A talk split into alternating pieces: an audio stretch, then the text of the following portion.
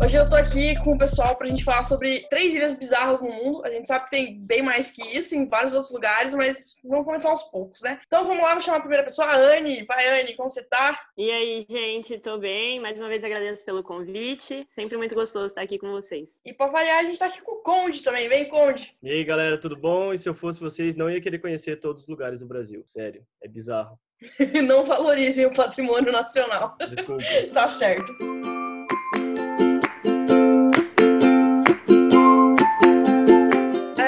Gente vai para os lembretes rapidinho, gente. É bem rápido mesmo antes da gente começar. A primeira coisa é lembrar de seguir a gente no Instagram. Nosso arroba é bem intuitivo, é arroba Contos da Noite Podcast. Sigam a gente lá. Não tem nada super incrível, mas tem alguma coisa, então siga a gente, deixe seu like nas nossas postagens. Não esqueça de seguir a gente no, no Spotify. Se você está ouvindo isso no Spotify, entra lá no nosso canal, segue a gente. E é sempre bom lembrar que os arrobas das pessoas que estão aqui, quem está editando, quem está participando, vão estar tá aqui na descrição do, do podcast, beleza? Vocês clicam, tem o podcast, tem o, o meu Instagram, o do Conde, o da Anne e o literário da Anne também. Fechou?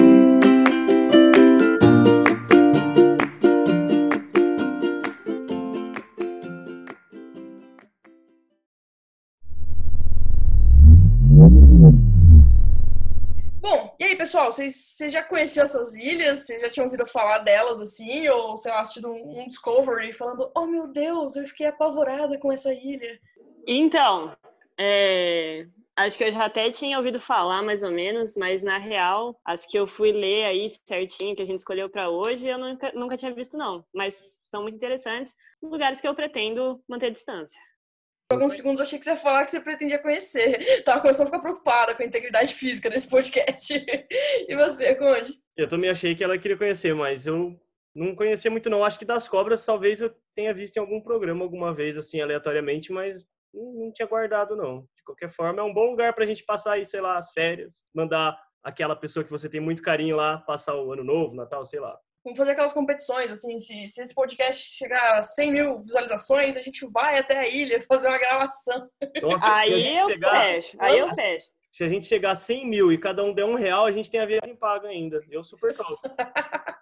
a, a viagem, tá o antídoto e, e, o Pai de Santo, né? Pra tirar todas as coisas da gente. Olha que beleza. Então, bom, gente, é, vamos começar com a primeira história, que ela vem lá do México.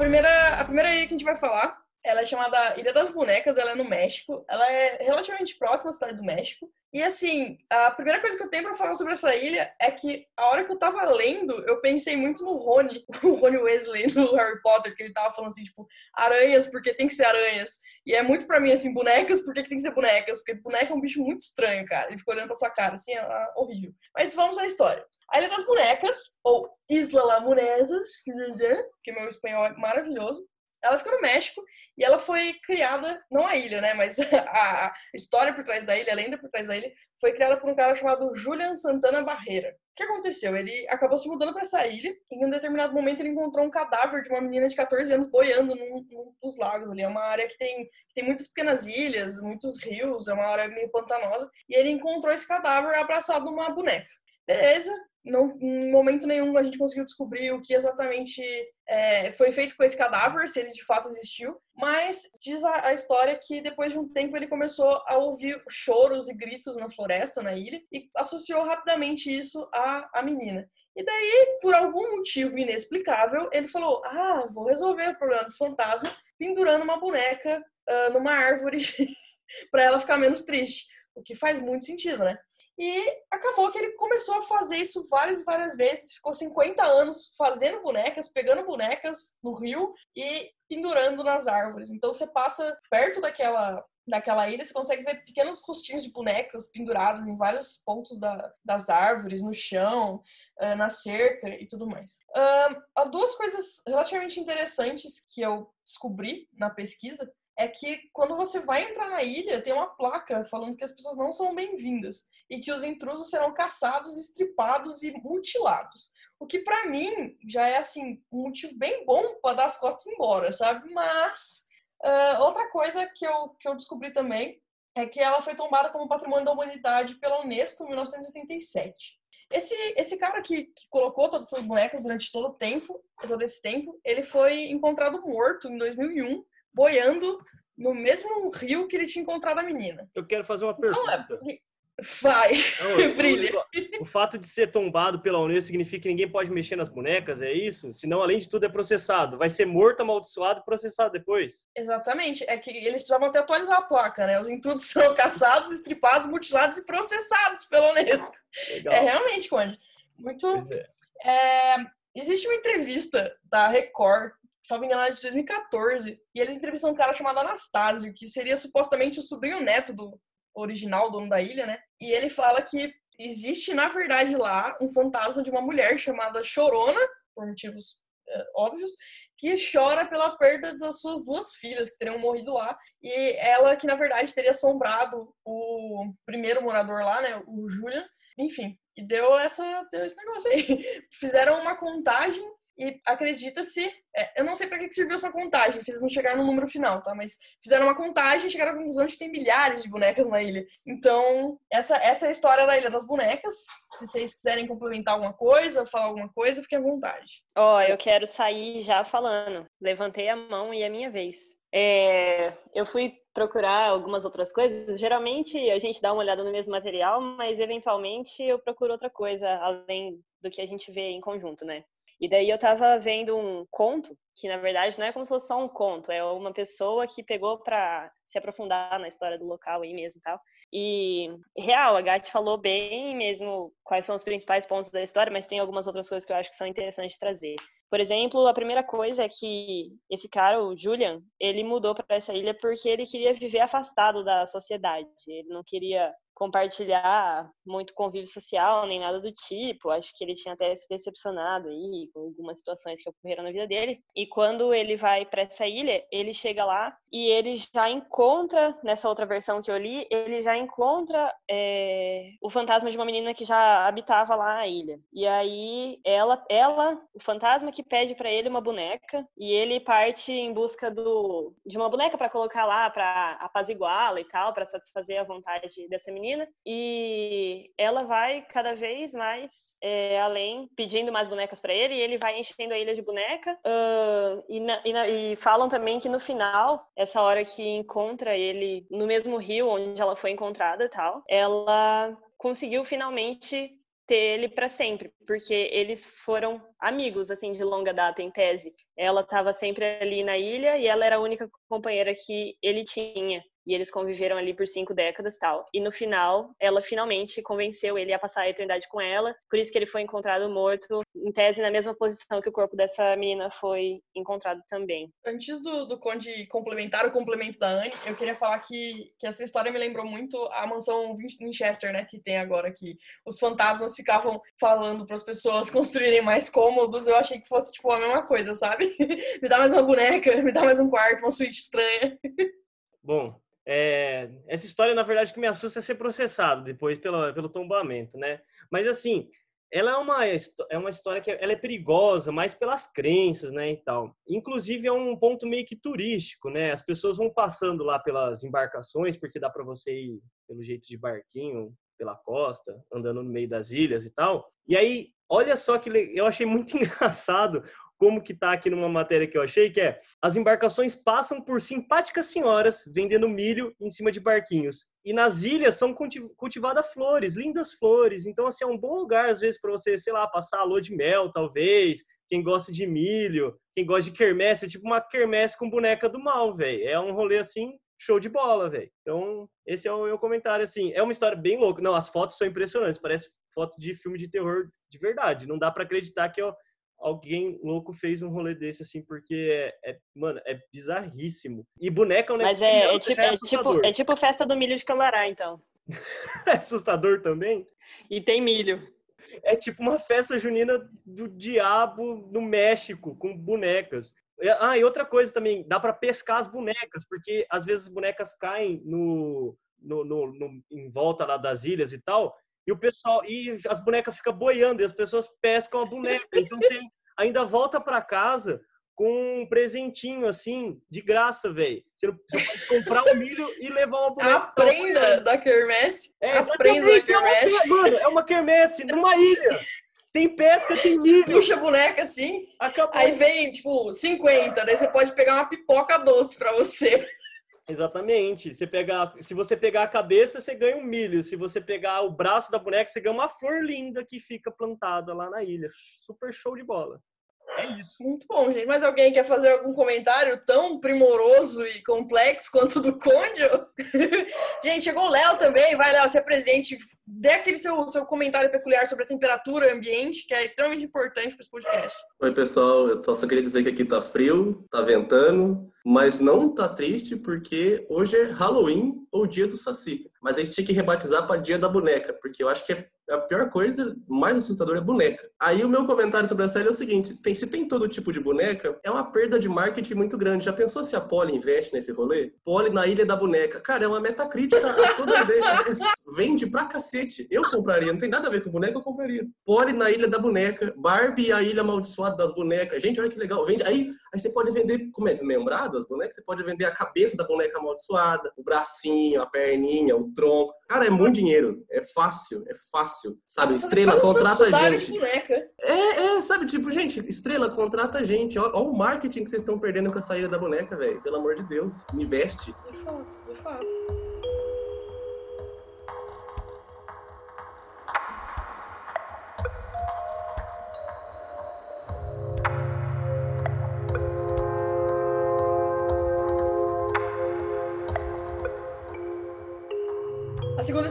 É sobre a Ilha das Cobras e quem vai contar pra gente é o menino Conde. Vai, Conde! Gente, essa ilha aí é mal assombrada, mas não assombrada de mentirinha, é uma assombração de verdade mesmo. Pelo nome já dá para entender, né? A ilha tem cobra naquela merda.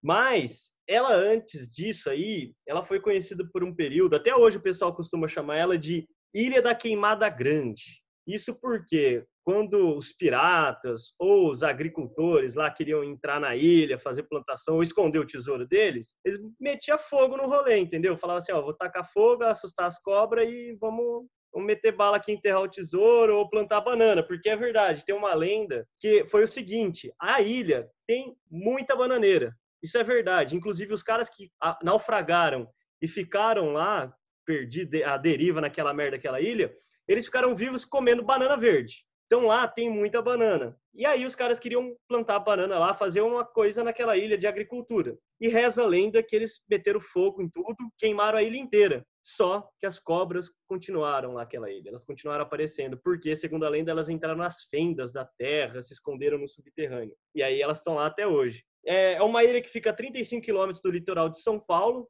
ela fica entre as cidades de Itaiaém, não sei como é que fala, em Itanhaém, um negócio assim, e Peruíbe. Então fica pertinho. E é uma ilha, olha a ilha, que ilha bosta, velho, porque é uma ilha que não tem praia. Mano, a única coisa legal de ilha é ter a praia, cercado de praia, ter lugar para passear em todo lugar. Não, é uma ilha assim que é tudo pedra. Para você chegar lá é super difícil, para você descer lá é bem complicado. E aí o que eu notei também, ela tem um quilômetro e meio de comprimento, isso dá 430 mil quilômetros quadrados, ela não é muito grande e tal. E a média, é, as pessoas dizem que lá tem cerca de 11 mil cobras. Então, mano, é cobra a rodo, velho. Tem foto na internet que, assim, é uma, um muro, uma parede de cobra. É... E aí... É Ô, Conde, eu, eu peguei uma, uma... Rapidinho, eu peguei uma referência aqui falar. que fala que ela tem 1.500 metros de comprimento por 500 de largura, que eu não sabia nem dar pra fazer comprimento e largura de uma ilha, né? Mas tudo bem. E que tem 45 cobras por hectare. Eu não sei, eu só sei que tem 45 cobras por hectare. Se é cada por... hectare tem 10 mil metros quadrados, eu acho que deve ser quilômetro. Esse podcast não é um podcast de ciência. Ah, e essa ilha também, ela dá processo, viu? Porque é uma ilha proibida, você não pode ir no rolê. Assim, além de você ser picado pela cobra se fuder, você vai ser processado depois. Ah, é, que bom que dá processo, porque aqui a gente quase não é cancelado, né? Não vai dar nenhum problema pra gente essa ilha, não. Exatamente. E aí, então, lá não teve nunca nenhuma interferência humana, assim, com, com exceção das queimadas, né? Mas assim, as cobras se proliferaram pra cacete. Qual que é o predador da cobra? Não sei, não tem. É Deus o predador da cobra. Naquela ilha não tem Deus. E aí tem uma ilha, uma, uma, ilha não, tem uma jararaca que só existe nessa ilha, que é as, talvez é uma das maiores, mais venenosas do mundo, que é a jararaca ilhoa. e só tem nessa ilha aí. E tem cerca de tem cerca de cobra pra cacete, inclusive dessa que só tem nesse lugar e ela mata todo mundo. Em menos de, olha só, em menos de duas peraí, horas. Peraí, peraí, peraí. Existe uma quantia, né? Quando a gente vai falar de uma coisa quantitativamente, é tem X coisa pra cacete. Essa é a quantia do Conde, é assim que funciona. Pode continuar, é, desculpa. Esse, é, é, porque, minha... eu não sei se você sabe, mas o, o pra cacete é, é, é ênfase quantitativa. Não sei se você sabe, num geral, entendeu? Então você fala assim, ah, tô bravo pra cacete. É, é quantitativa, pra mostrar que é muito. E você tá, pode tá falar lá, assim, quando você vai estudar gramática, se faltou. E você pode falar, eu tô bravo para um cacete. E você pode falar, eu tô bravo para dois cacete. Tipo, mano, é, essa é a minha, minha métrica, entendeu? Lá tem cobra para 11 mil cacetes, porque é óbvio, né? Então.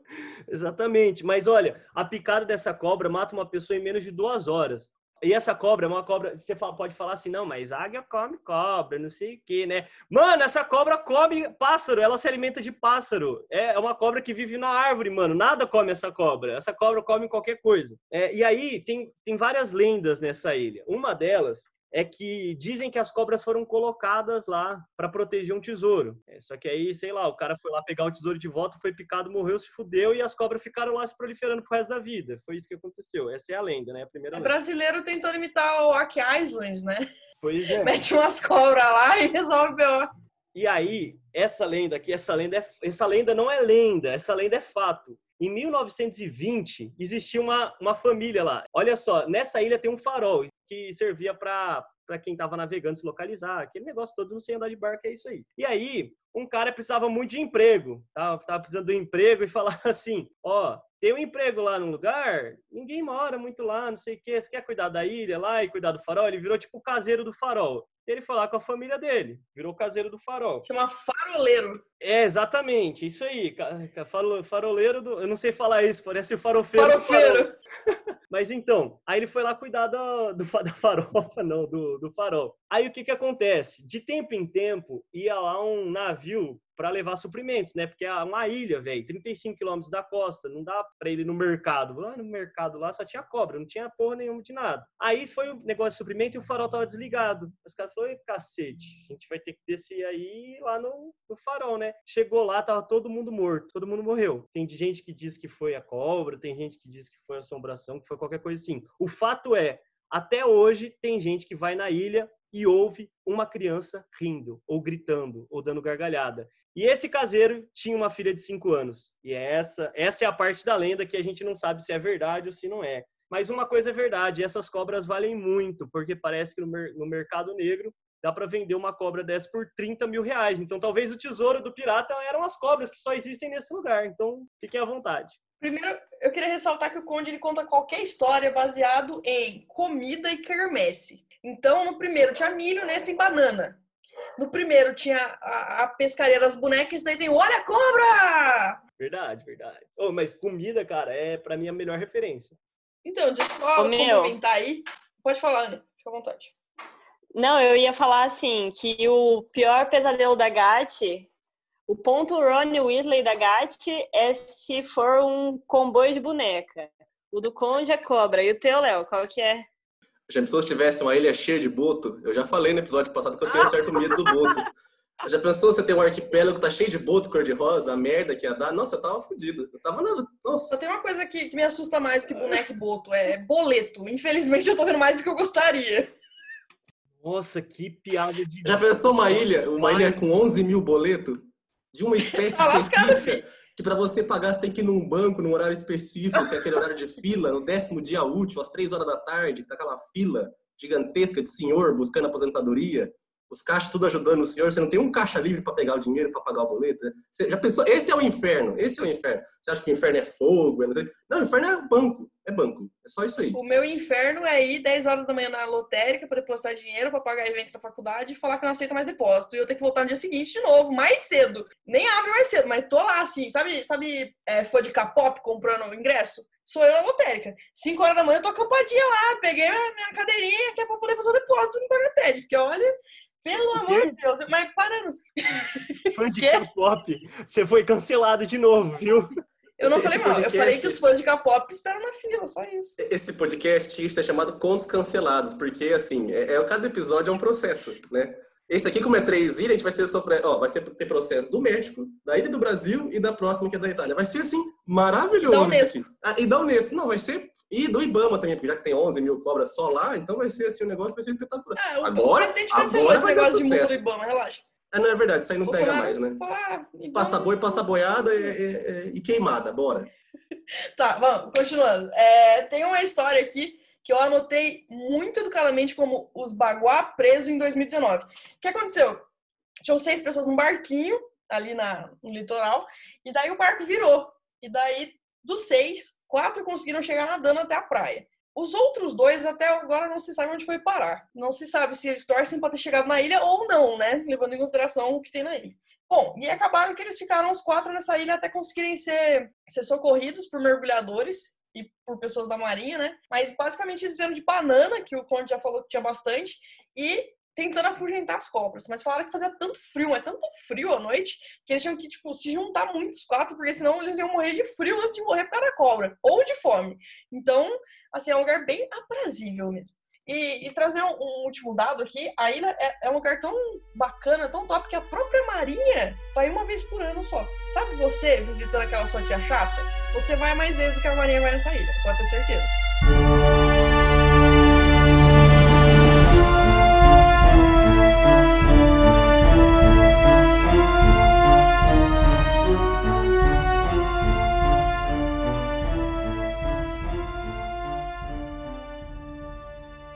Então, galera, é, essa ilha que a gente vai falar agora, a história dela é mais, é mais curtinha, é mais básica, mas vai dar tudo certo.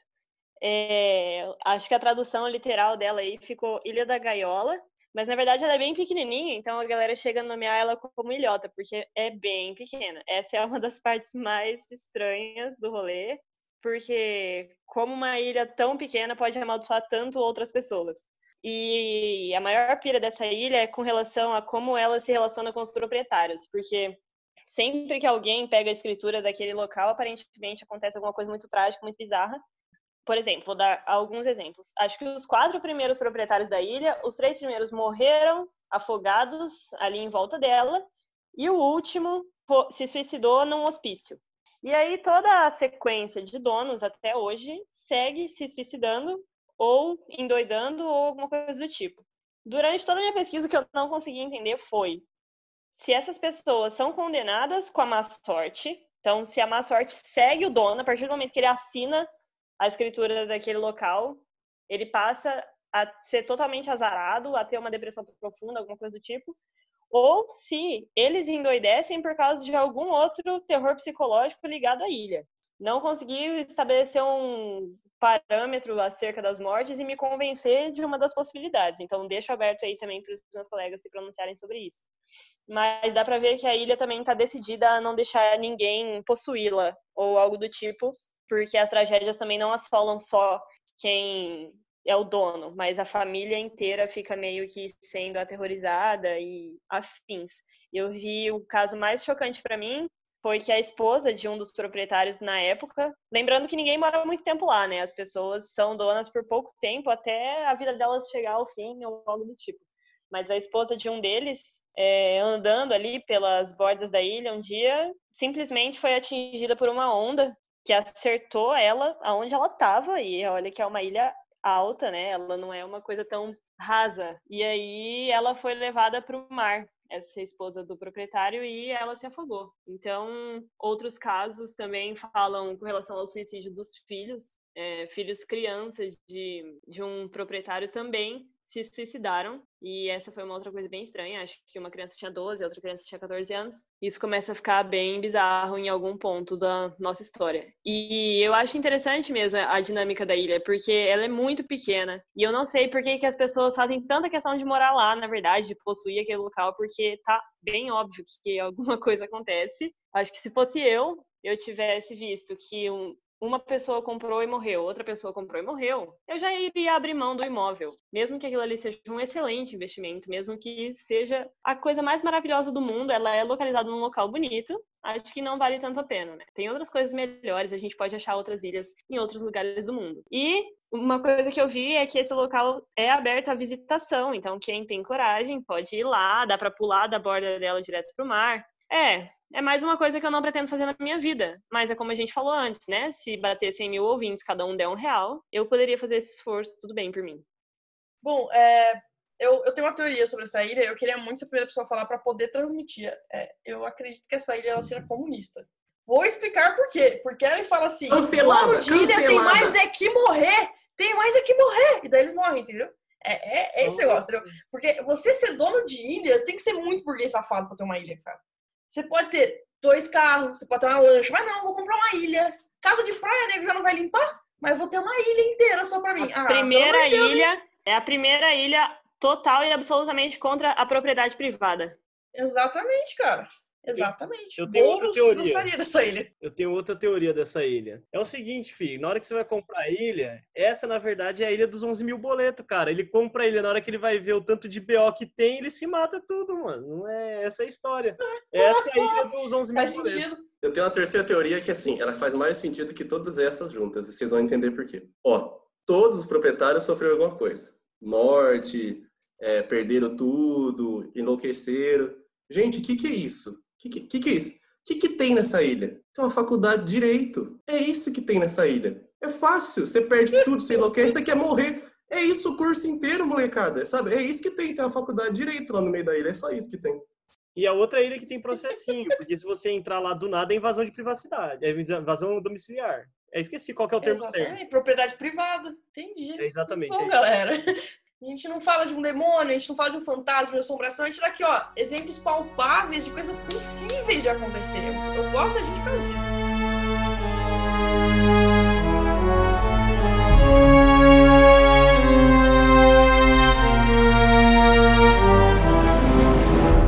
Bom, uh, esse é o momento de jabá e despedidas. Então vamos lá, começando pela Anne, deixa, deixa seu jabá, dá seu tchau, seu, seu CPF aí pro processo, fica à vontade. Galera, vocês puderam ver que eu não sou muito boa falando de ilha. Eventualmente vocês vão ver que eu não sou muito boa falando de filmes de terror, mas eu quero crer que eu sou boa falando de livro. Então, eu tenho um Instagram literário, tá todo mundo convidado a entrar lá para conhecer um pouquinho. Eu tento fazer um esquema bem legal lá para a gente ter essa troca literária, acho que é muito importante. E é sempre um compartilhamento de experiências, então sintam-se convidados. O arroba vou deixar aí na descrição e ele também aparece lá nos posts do Instagram do podcast, beleza? Obrigada. Lindíssimo! Agora vamos para o jabá de menino Léo, que não tá quente nem triste hoje. Eu não, eu não tenho muito jabá, eu, eu só, só queria dizer que também, igual a Anya, eu não tenho muita experiência com ilha, até porque eu não tenho dinheiro para comprar uma, eu não tenho dinheiro nem para comprar, sei lá. Primeiro que eu não gosto de praia, né? Então já não vou para ilha de qualquer forma. Mas é, sigam a Anne, sigam a gente, uh, indicações que vocês querem que a gente fale. A gente já recebeu algumas, essas pautas vão estar em processo de, de produção e, e processo judicial também, a gente vai sofrer, fica tranquilo. Sua mãe e seu pai indicaram conta, viu? e, Ah, não, lógico que conta, senão não tem, ué. Porra. Se não tiver meu pai e minha mãe indicando, não tem nada aqui. E é isso aí, gente. Obrigado pela audiência. Conde, nosso editor barra comentarista barra faz tudo. Não, gente, só queria agradecer aí todo mundo por ter escutado a gente até o final e tal. E não sei se vocês se atentaram, a gente aqui agora não se atentou porque a gente está gravando, mas estão tocando algumas musiquinhas diferentes. Então eu queria agradecer o Bruno Andreotti por ter disponibilizado as trilhas sonoras que ele produz pra gente. E sigam lá a página dele também no Instagram, que é Estúdio Andreotti. Bruno, brigadão mesmo, viu? Boa, vou colocar o link também na descrição do episódio, então entra na descrição que vai estar tudo lá. Eu sei que as pessoas não leem a descrição, mas leiam a descrição, fechou? Bom, gente, dois recadinhos antes de fechar. Primeiro, sigam a gente no Instagram, como eu já falei, e ouçam os outros episódios. Agora a gente tem o primeiro episódio sobre o corpo seco e a gente tem o episódio piloto. Então, divirtam-se, indiquem o nosso podcast para quem vocês gostam, para quem vocês não gostam, principalmente. e mandem feedbacks, falem com a gente lá no, no, no Instagram ou até no, no, Instagram pessoal da gente mesmo, porque vai, vai sentir um calorzinho no coração receber a intimação do processo. Fechou? Beijo, galera. Até! Tchau, tchau. Beijos.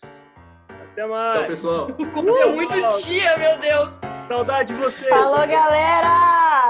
Pronto,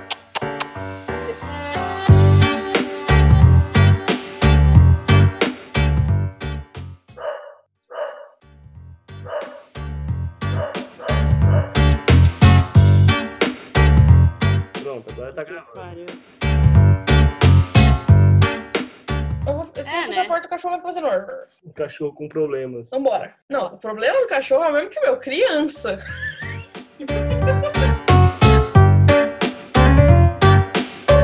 Você quer que bate palma, alguma coisa, Conde?